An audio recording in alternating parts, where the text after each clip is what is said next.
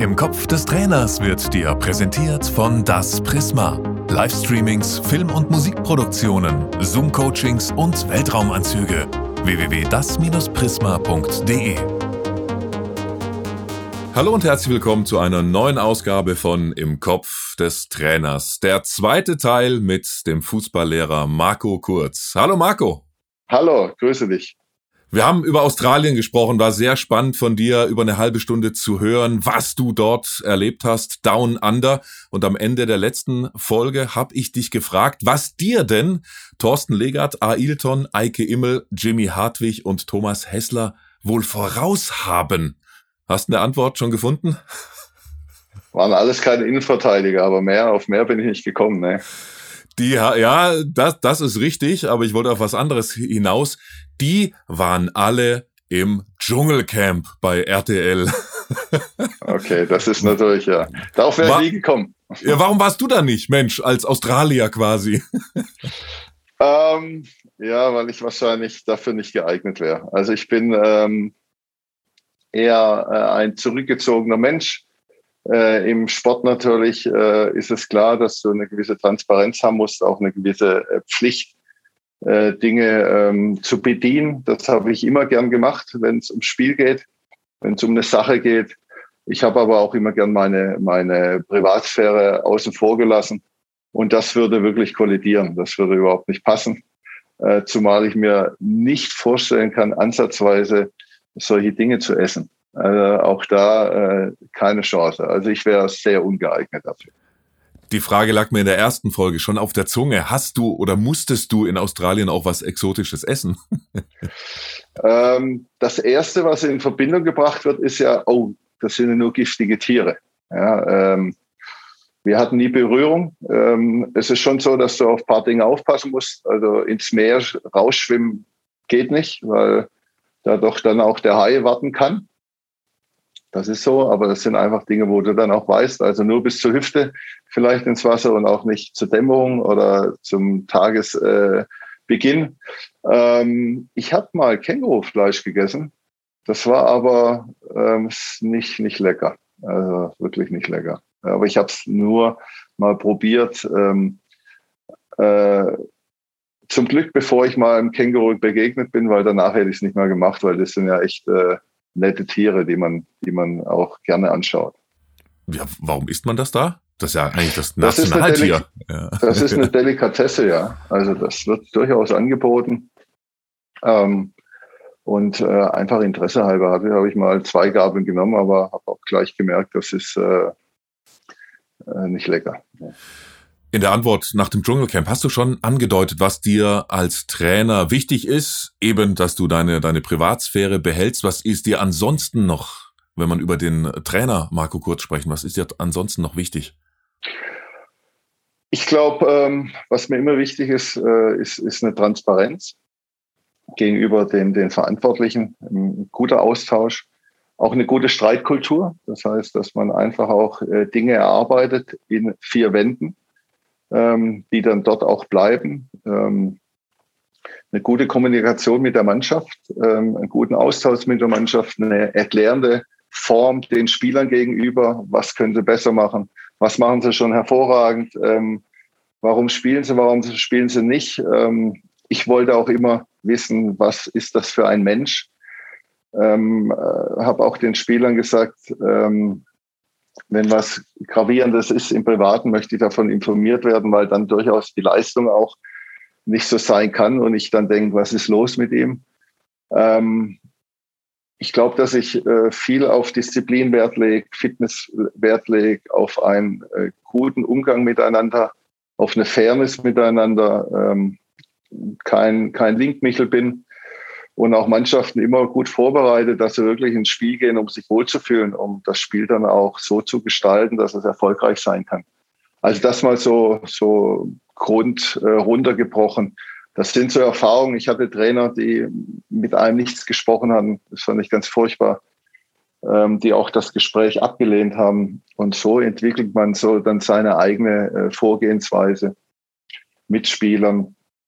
Ähm, und auch, äh, was ich wichtig fand, immer auch äh, einen Rahmen abzustecken, wo sich ein Spieler frei bewegen kann und auch wohlfühlen kann. Ja, und ähm, viele sprechen davon, äh, Disziplin ist eine Sache, die ähm, ja zu hoch gehängt wird. Ich finde es unheimlich wichtig, weil ich finde, es ist eine Verlässlichkeit. Wenn ich weiß, vielleicht das mal runterzubrechen, ich war Innenverteidiger, wenn ich weiß, mein Nebenmann ähm, absolviert seinen Job super, dann fühle ich mich wohl, dann kann ich mich auch mehr fokussieren auf mein, auf, auf, auf, auf, auf meine Arbeit auf dem Platz. Wenn ich weiß, das ist ein Vogel, äh, der vielleicht nicht alles so äh, ernst nimmt, dann muss ich auch immer auf ihn schauen. Ja? Und so ist es dann auch.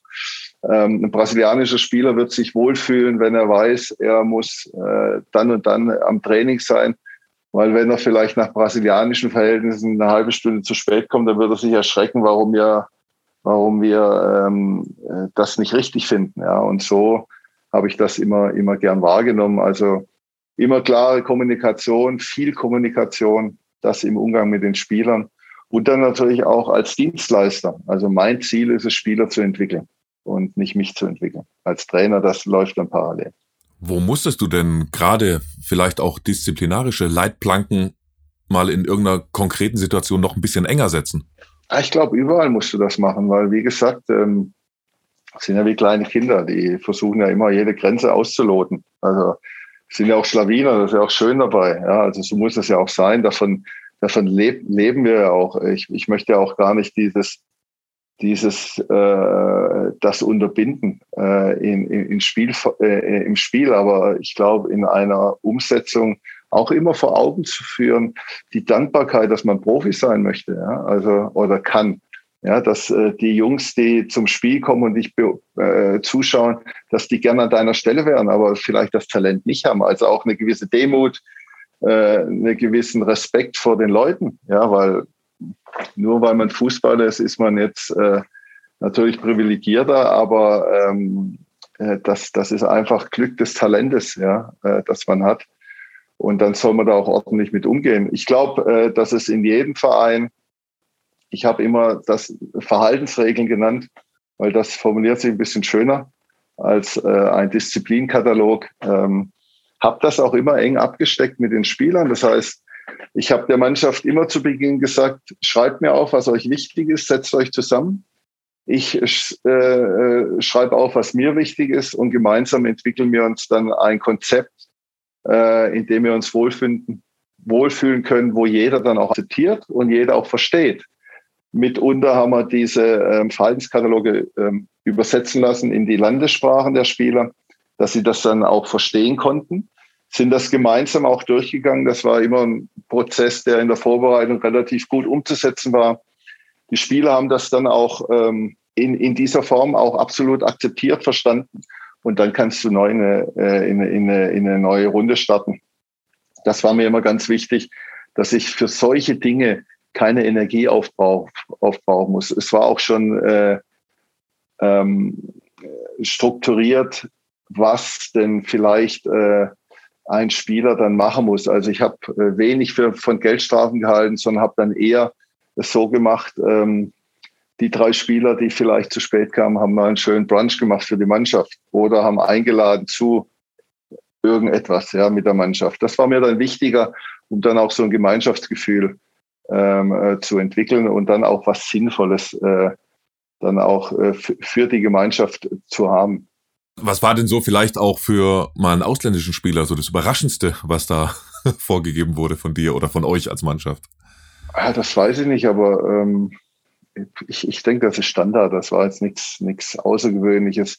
Ähm, es war aber immer klar, dass das Kollektiv das Wichtigste ist. Also wenn äh, beispielsweise ein Spieler mal zu spät kam zum Vorbereitungsspiel, dann hat er halt das Spiel nicht gemacht. Und dann ist äh, ein Kollege eingesprungen, der war natürlich dann für ihn nicht gut, weil er konnte sich nicht zeigen. Aber ich glaube auch da klar vor Augen zu führen, du musst schon äh, konzentriert sein und Abläufe befolgen, um dann auch eine Möglichkeit haben, um dich sportlich zu platzieren. Also einfach Standards, nichts Außergewöhnliches. Ne? Also überhaupt nicht. Ne? Und wenn wir beim Thema Disziplin sind, dann gibt's eine Frage, die ich jedem Fußballlehrer stelle.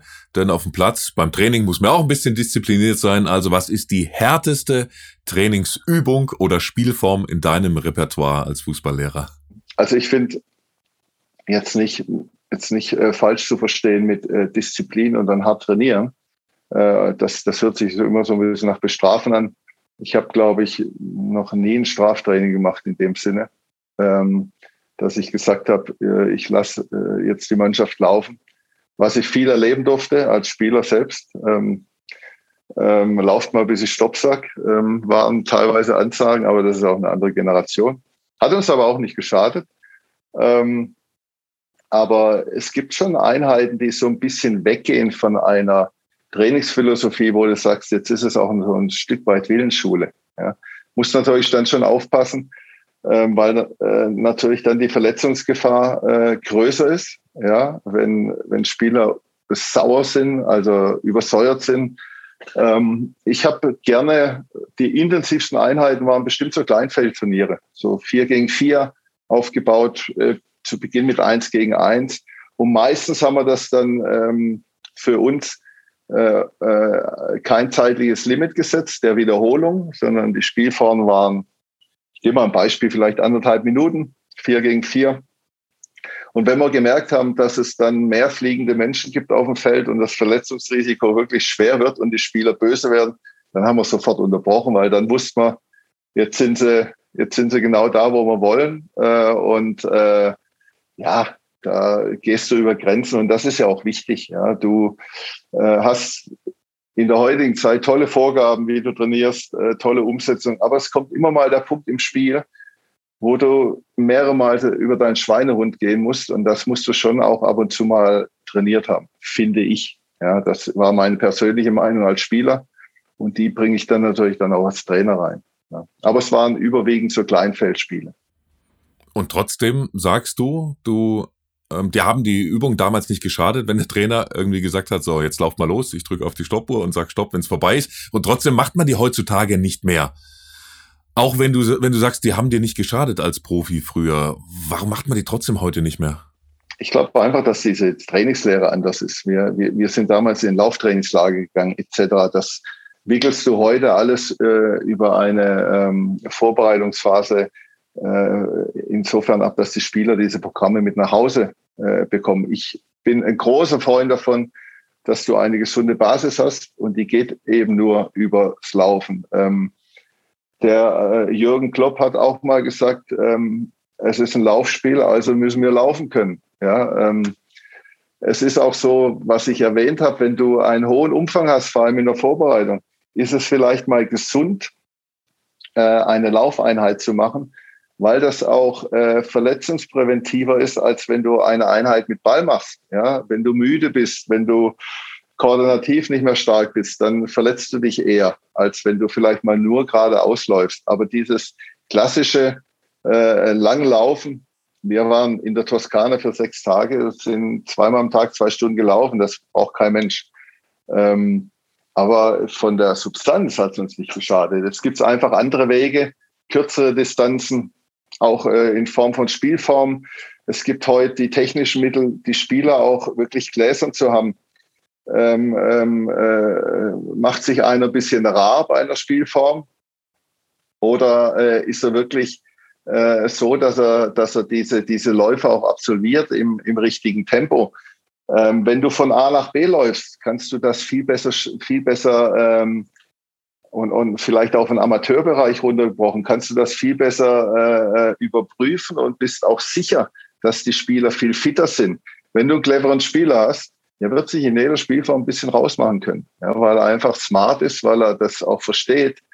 Ähm, aber wie gesagt, diese Möglichkeiten im hohen Bereich sind natürlich jetzt so, da du hast äh, Manpower, die das äh, überprüfen, die dem Trainer auch die Rückmeldung geben können im besten Fall. Die sagen, pass auf, äh, Trainingsvolumen erreicht. Bei dem Spieler vielleicht noch nicht, da muss er ein paar Extraläufe machen am Ende. Aber grundlegend schadet eine Fitness in welcher Form auch immer keinem Sportler. Nee.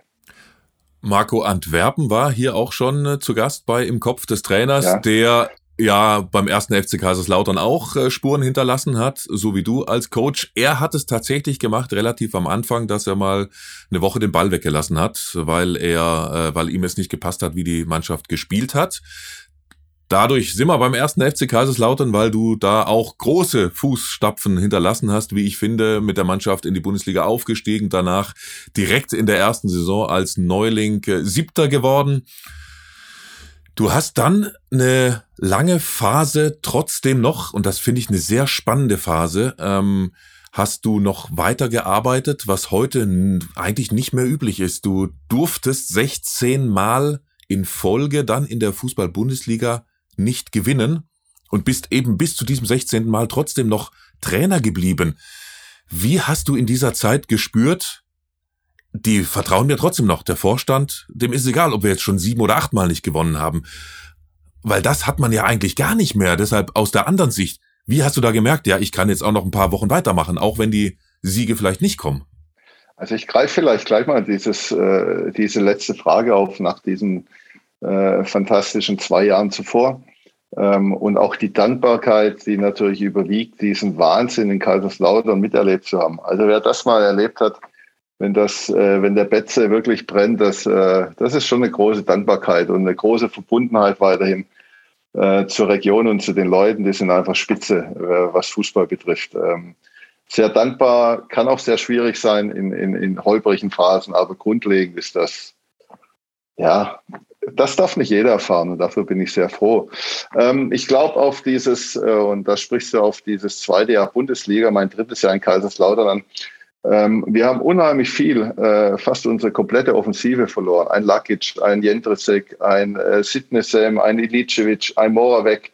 Ähm, das waren Garanten für äh, Tore, die, äh, die uns dann auch im zweiten oder im ersten Bundesliga ja auf den siebten Platz katapultiert haben fast europäisch, ähm, haben äh, keine optimalen Transfers gemacht und das obliegt nicht in der Hand des Trainers. Äh, der Trainer gibt äh, Vorstellungen der äh, Spieler, aber ähm, nicht wen, wer wann holt und auch wie er bezahlt wird. Ähm, und wenn man 16 Mal, wenn du sagst, 16 Mal nicht gewinnen können, würde ich es mal anders formulieren. Vielleicht haben wir auch 16 Mal nicht verloren. Das ist natürlich eine andere Argumentation. Nicht gewinnen heißt immer 16 Mal verloren. Das war nicht der Fall. Wir in dieser Saison ein ganz, ganz beschissenes Spiel gehabt. Das war in Mainz, wo wir 4-0 verloren haben. Wenn wir Spiele verloren haben, waren die immer knapp 2-1, äh, 1-0. Also ganz knappe Nummern. Und insofern ähm, war es äh, in dieser äh, Ausrichtung, die wir hatten und in der Art und Weise, wie wir performt haben, war, waren wir absolut im Rennen. Ja, wir haben nach der Vorrunde 16 Punkte gehabt, ähm, was absolut im Soll war.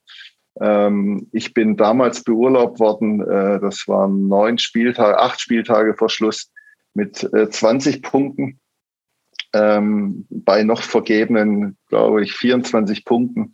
Äh, die Mannschaft ist eingelaufen, hat, äh, glaube ich, einen Sieg noch geholt, alle anderen Spiele verloren. Und du hättest von 24 Punkten elf holen müssen, um in der Liga zu bleiben. Also bist mit 31 Punkten in der Liga geblieben.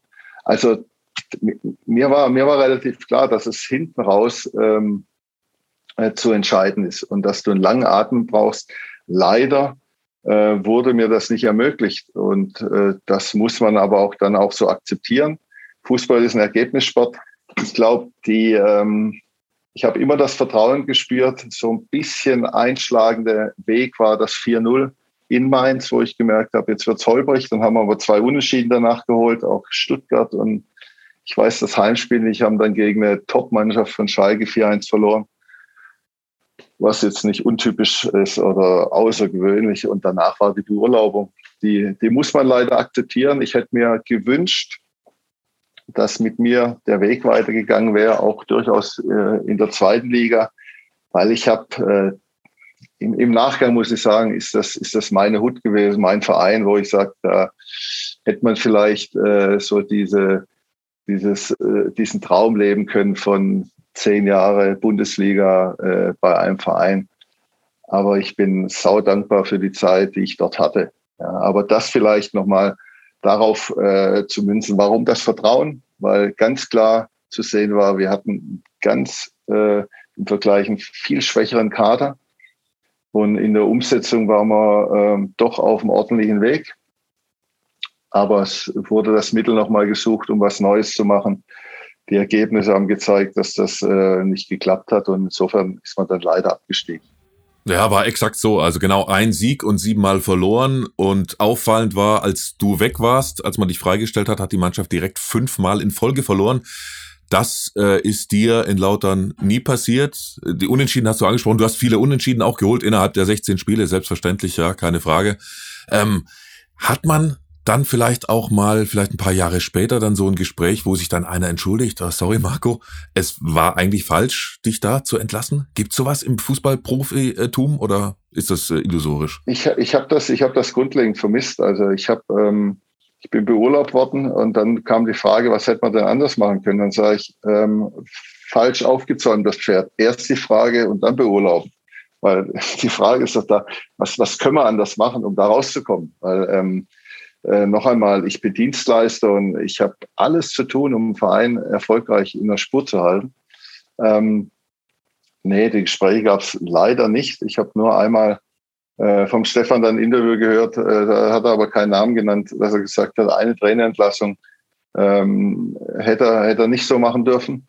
Ähm, das münzt sich mal auf mich äh, äh, überzeugenderweise. Aber ja, noch einmal, ich bin ähm, viel in Kaiserslautern noch, dadurch, dass die Lebenspartnerin dort herkommt. Ähm, ja, ich, äh, ich, ich empfange da eine unheimliche Dankbarkeit und finde es großartig, wie sie jetzt wieder unterwegs sind, dass da wieder eine Identifikation da ist mit Mannschaft und, und, und Club und Fans vor allem, was lange nicht da war. Und insofern muss man, glaube ich, auch, das musste ich auch lernen, einfach auch zu sagen, pass mal auf, das ist das Geschäft und nichts Persönliches, eine Beurlaubung. Ne?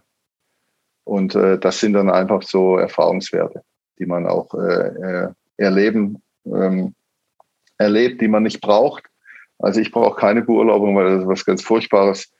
Ähm, ist nicht schön, aber es gehört halt zum Trainerjob dazu.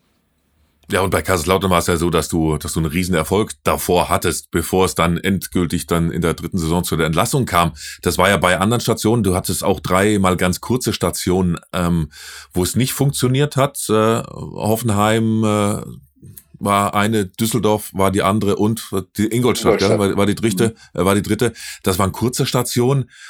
Wenn du das, was du gerade gesagt hast, äh, so als, als Konsequenz siehst, wie hast du gelernt, besser vielleicht mit solchen Entlassungen umzugehen und die eben nicht so persönlich zu nehmen? Vielleicht auch gerade bei diesen Kurzengagements. Ähm, ganz kurz auf die drei Stationen zu kommen, ähm, die unterschiedlich sind. Äh, Hoffenheim während der Saison eine ganz schwierige Gruppe, eine sehr talentierte Gruppe mit ganz schwierigen äh, ähm, Aufgaben, äh, äh die umzusetzen, die aber schon Probleme ähm, quasi vorab waren, die wir nicht kreiert haben. Ähm, ist ja kein Geheimnis, äh, die Thematik mit Tim damals wo wir gemeinsam dann auch äh, einen Entschluss gefasst haben mit Spieler, mit Verein, mit äh, Trainer, ähm, einen neuen Torwart zu verpflichten.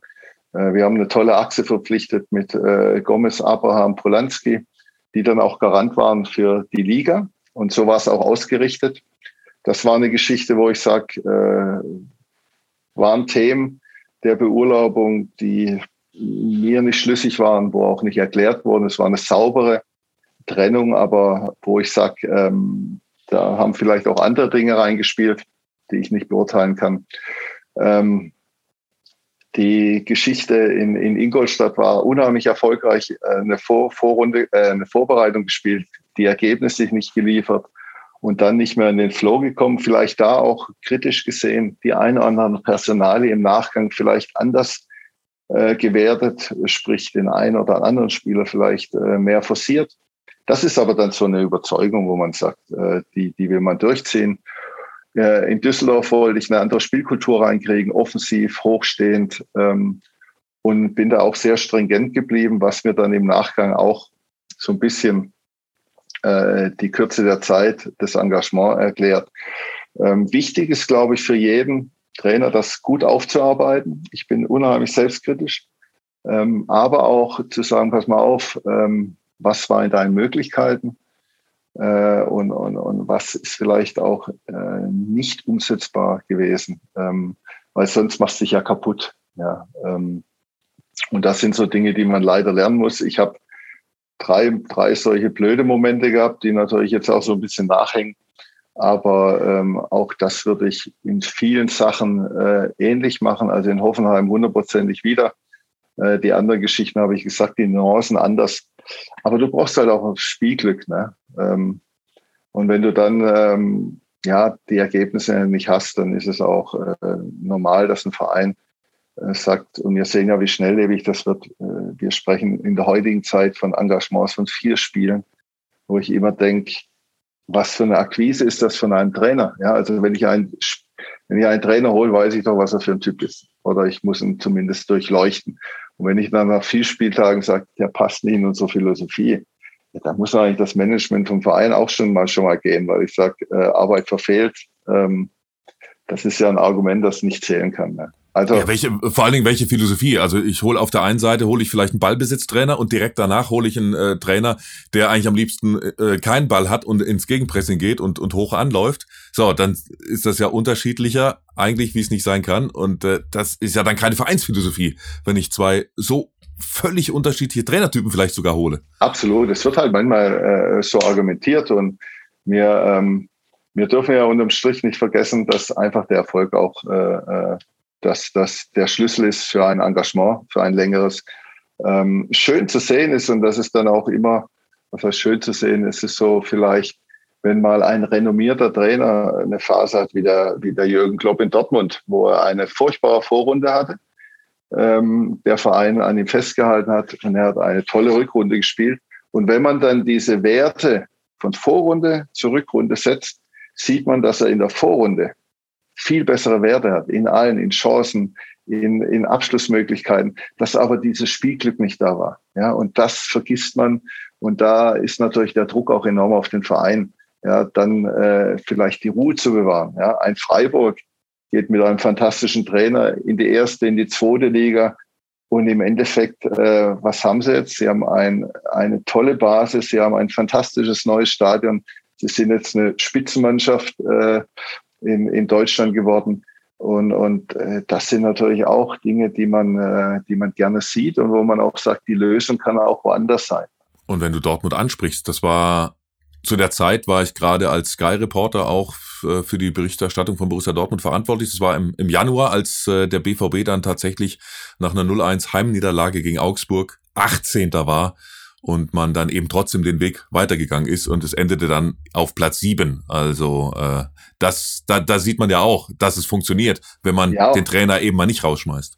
Und es ist auch immer wichtig, dann nicht in, in Aktionismus zu verfallen, sondern lass mich mal das vielleicht an, an, an einem konstruierten Beispiel. Ich verliere ein Spiel 5-0. Ja? Dann heißt, oh, furchtbar. Aber ein Spieler ist an vier Toren beteiligt. Dann kann ich doch nicht den, äh, den Rundumschlag machen und sagen, alles war schlecht, dann muss ich doch mal äh, auch, auch die Kirche im Dorf lassen und zu sagen, pass auf, äh, das waren individuelle Geschichte, die, die kannst du nicht steuern. Das war einfach eine schlechte Tagesform. Ja. Und so meine ich das. Und das, glaube ich, ähm, das wünsche ich mir auch bei, bei mehreren Dingen, die man beobachtet, dass dem Trainer auch mal ein bisschen mehr Zeitraum gelassen wird. Und dann, wie gesagt, eine Argumentation zu sagen, der passt nicht zu uns nach einem kurzen Spielraum, das ist natürlich ähm, ein Armutszeugnis für den, der den Trainer ausgewählt hat. Und als Learning vielleicht auch bis äh, runter in die Kreisliga für die Trainer, die ja auch mal dort in den Bereichen entlassen werden, so wie du es gesagt hast, äh, selbst reflektieren, selbst sehr kritisch sein mit sich als Trainer, aber eben trotzdem auch die Gedanken zulassen, ja, da hat man jetzt kein Spielglück und es liegt halt doch nicht alles zu 100 Prozent in meiner Hand als, als Cheftrainer, richtig? Ja, und was ganz wichtig ist, dass du, dass du dein Ich nicht verlierst, dass du, dass du dich nicht veränderst. Also was mir immer ganz wichtig war, dass ich ein gutes Verhältnis zur Mannschaft hatte, ähm, dass ich äh, mich nicht verändert habe in, in Form von ihr seid dran schuld und ich nicht, ähm, sondern was Gemeinsames weiterhin gesucht habe, um erfolgreich zu sein. Ähm, was ich so ein bisschen angedeutet habe, ist natürlich dann, was ich äh, schon in der einen oder anderen Situation anders gemacht hätte, vielleicht jetzt oder machen würde, ist erfolgsorientierter zu spielen. Das heißt, vielleicht ein bisschen weg von meinem Offensivgedanken, eine Mannschaft hoch zu attackieren, sondern einfach äh, unheimlich diszipliniert zu verteidigen, um zu wissen, ähm, in jeder Liga kommt in dem Spiel ein, zwei Chancen, die du dann machst. Ja, ähm, um dann einfach Ergebnisse zu bekommen, um eine Mannschaft auf sicher zu bekommen. Ja, weil es ist schwierig, eine Spielidee umzusetzen, wenn du keine Ergebnisse hast. Da verliert sich die Mannschaft dann ein bisschen, sie verliert ein bisschen die Selbstverständlichkeit. Äh, das würde ich vielleicht noch so ein bisschen äh, an die Hand geben, dass man sagt, bisschen weg so von seiner Idee, äh, Spielidee, ähm, um dann auf Strecke hin wieder zurückzukommen, wenn man wirklich auch Erfolg hat, weil jeder Trainer kann es, kann es bestätigen, ähm, ein erfolgreiches Bundesligaspiel ist die beste Trainingsentwicklung, die man haben kann, weil auf einmal denkst du am nächsten Tag, äh, ja, wie trainieren die denn jetzt? Ne? Also auf einmal funktionieren Sachen, es ist eine Selbstverständlichkeit, es ist äh, äh, ein Automatismus drin, es ist kein Nachdenken drin. Und davor äh, versuchst du Hilfestellung und es funktioniert nicht. Und auf einmal gewinnen die zwei Spiele und laufen wie die Weltmeister rum. Also das ist, das, das ist, glaube ich, bis runter in alle Klassen das Gleiche. Ja, dieses Definitiv. wichtig. Ja. Das würde ich, das würde ich auch sagen. Das ist ja in der, in der Kreisliga genauso dann wie Absolut. in der Bundesliga. und wichtig ist ein ordentliches Miteinander. Jetzt nicht äh, du Vorwurf und ich nicht, sondern gemeinsam sind wir drin und jeder hat sein, äh, seinen Teil dazu beigetragen, dass es nicht funktioniert. Und sollte man äh, wirklich jemanden haben, wo man davon überzeugt ist, ist äh, der passt nicht zur Gruppe, dann natürlich auch äh, gerade sein, das zu kommunizieren und auch zu ändern. Dann letztes Stichwort. Ja. Du hast Dortmund angesprochen und du warst in Dortmund als Spieler, du warst auf Schalke als Spieler. Was man ja eigentlich nicht machen sollte, für beide äh, Ruhrpott-Vereine zu spielen. Du warst trotzdem in beiden erfolgreich. In Dortmund hast nicht so viel gespielt, muss man ehrlicherweise sagen. Ja. Aber auf Schalke dann eine großartige Zeit gehabt mit den Eurofightern, dann den UEFA Cup gewonnen. Was ist so das äh, schönste Bild, das du aus dem Ruhrpott, aus der Zeit damals noch in, in, in Erinnerung und ganz fest verankert im Kopf hast? Ähm, also erstmal war es für mich der erste große Wechsel zu einem großen Verein von Nürnberg nach Dortmund. Das war bestimmt was ganz Aufregendes für mich, wo ich auch gemerkt habe, dass ich da so ein bisschen von meiner Substanz ähm, im Nachgang so ein bisschen an Grenzen gestoßen bin, ähm, habe aber dort auch, wie gesagt, mit der deutschen Meisterschaft was Fantastisches erfahren dürfen. Ähm, nicht, nicht die Anzahl von Spielen, die ich mir gewünscht hätte, aber trotzdem großer Teil von der Gruppe und immer wenn äh, gefordert gewesen, auch geliefert. Ähm, die Begeisterung im Ruhrpott ist was anderes als in Süddeutschland, ähm, würde ich jetzt mal sagen. Es ist eine andere Identifikation. Ähm, äh, der Wechsel nach Schalke war kein Problem, weil ich in Dortmund ja jetzt nicht diese große Nummer war. Also ich denke, wenn ich jetzt als, ähm, ah, wen können wir denn nehmen, äh, als äh, Chapuisat nach Schalke gegangen wäre, wäre es schwieriger geworden. Ähm, aber von daher war ich ein kleines Licht, von daher wurde das schnell akzeptiert. Auf Schalke natürlich auch wahnsinnige Erfahrungen gemacht, auch, glaube ich, äh, leider schon verstorben, aber den besten Manager jemals äh, äh, haben dürfen, den ich kennengelernt habe mit äh, Rudi Assauer, ein Mann, der unheimlich viel geleistet hat. Haben natürlich da äh, durchs Kollektiv und auch durch eine Art und Weise Fußball zu spielen, die Null muss stehen, einen Europapokal gewonnen. Das äh, muss man auch erkennen, dass man äh, mit einer disziplinierten Spielweise, äh, wo ein 1-0 wichtiger war als ein 5-4, äh, erfolgreich sein kann. Und ähm, auch da, ja, also ich, ähm, der, ähm, der äh, Torschütze eines Europapokalspiels war dann der Namensgeber eines Neugeborenen im, am neuen Tag von einem Schalke-Mitglied. Äh, da kann man natürlich sich drum streiten, war das gut oder schlecht für das Kind. Ähm, aber, aber, das zeigt einfach nur die Verrücktheit dort. Und äh, auch da war ich dankbar. Wir haben vor allem mit Schalke eine große Verbundenheit. Wir haben regelmäßige Treffen. Wir haben äh, 2017 vor 35.000 Zuschauern ein Legendenspiel gehabt, ähm, wo ich mir denke, ähm, ja gut, das muss man jetzt nicht unbedingt 90 Minuten anschauen, wenn dicke Männer sich übers Feld äh, äh, wälzen, aber die waren so dankbar. Ich war neulich auf Schalke gegen Hoffenheim. Da wurde ich äh, namentlich begrüßt im Stadion und das ganze Stadion hat applaudiert. Ähm, das ist schon was Einzigartiges. Ne? Und ähm, wie gesagt, ich bin froh. Ich habe äh, den Westen von Deutschland als Mentalität eigentlich als äh, den schönsten wahrgenommen. Die Leute finde ich super, sind super gerade, super offen, ähm, hat viel Spaß gemacht und war ein toller Teil meines, meines aktiven Fußballlebens dort, ja.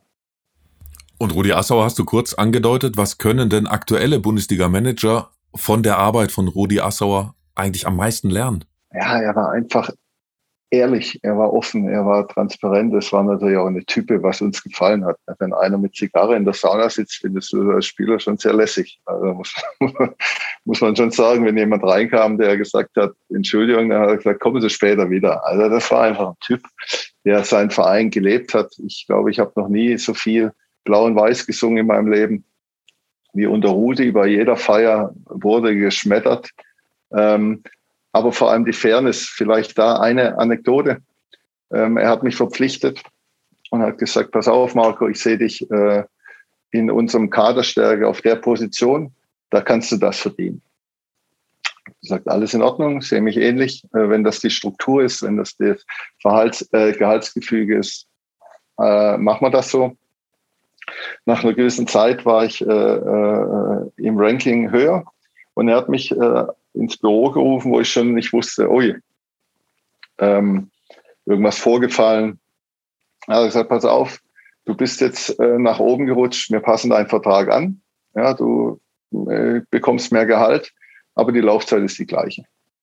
Und das ist außergewöhnlich, ja. Also er war immer so, dass er dann auch, äh, denke ich, Qualität oder auch ähm, Umsetzung dann auch ähm, äh, bezahlt hat und nicht gesagt hat, ich habe einen talentierten Spieler für mit einem langfristigen Vertrag für, für ein kleines Gehalt. Äh, jetzt ist er aber äh, ich, nicht auf mich gemünzt, jetzt ist er aber vielleicht eine Stammkraft. Jetzt möchte ich ihm aber auch eine Wertschätzung entgegenbringen. Und das ist schon, das war schon ein Zug, wo wir uns alle immer gut aufge, aufgehoben gefühlt haben. Er war unheimlich eng an der Mannschaft, natürlich auch in Kooperation mit äh, damals äh, Trainer Berger und auch Sevens. Und das war schon eine wertvolle Erfahrung. Und man sieht auch bei mir jetzt, wie viele Freundschaften jetzt noch aktiv sind zu Büskens, zu Andi Müller, zu Jens Lehmann, wo einfach auch die außergewöhnliche Struktur dieser Mannschaft dann auch widerspiegelt.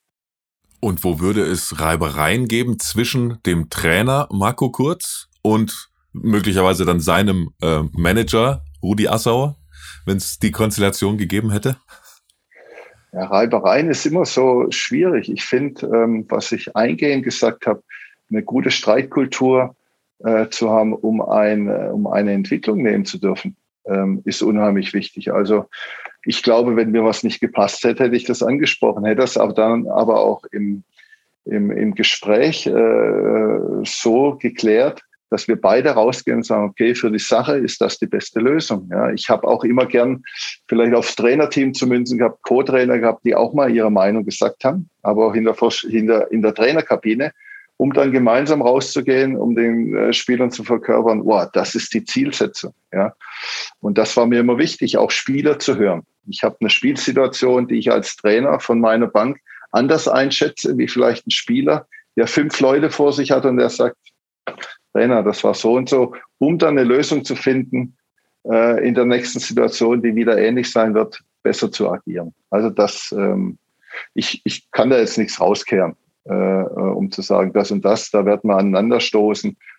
Ähm, aber ich habe immer Dinge, und das werde ich auch zu, in Zukunft tun, immer Dinge intern angesprochen, um lösungsorientiert zu agieren. Reibereien vielleicht dann, wenn du falsch gesungen hast, blau und weiß, ja, das, äh, ich, ich glaube, in dem Zustand gab es kein falsches Singen mehr. Da war, war alles richtig. Kannst, kannst du singen oder konntest du äh, damals singen? Ach, das war egal. Es war Hauptsache laut und äh, äh, alle dabei und jeder mit Herzen dabei. Also ich bin kein also, Sänger, nein. Um das also können wir, können wir es als Grölen bezeichnen, ja? Ja, vielleicht äh, ja, kein Singen, aber auch kein Grölen. Ich denke, so ein gesundes Mittelding. okay, dann ist gut. Ja, wunderbar. Prima, dann ganz, ganz lieben Dank, dass wir dir in den Kopf des Trainers schauen durften. War sehr interessant, sehr spannend. Die verschiedenen Facetten, die du als Trainer schon äh, ja gezeigt und erreicht hast. Ja, deshalb zum Schluss ganz kurzer Ausblick. Wo sehen wir dich als nächstes? Welche Art von von Job würde dich am meisten reizen?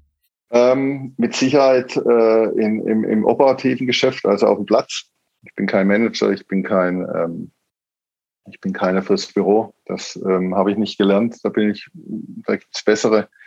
Und es wird ein Engagement sein, ähm, unabhängig ob Jugend, Verband, Verein, äh, Herrenbereich, der äh, mir in den Gesprächen ein gutes Gefühl hat, mich haben zu wollen und wo ich mich auch in dem Verein und in der Struktur sehe.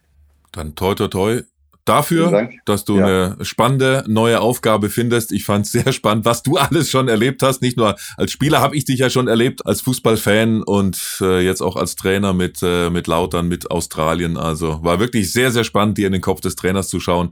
Alles Gute für deine Zukunft und ganz, ganz herzlichen Dank, lieber Marco Kurz. Ja, sehr, sehr, sehr gerne und hat mir viel Spaß gemacht. Danke. Danke, das freut mich. Mach's gut. Ciao. Ja, tschüss, ciao. Im Kopf des Trainers wurde dir präsentiert von Das Prisma. Livestreamings, Film- und Musikproduktionen, Zoom-Coachings und Weltraumanzüge. www.das-prisma.de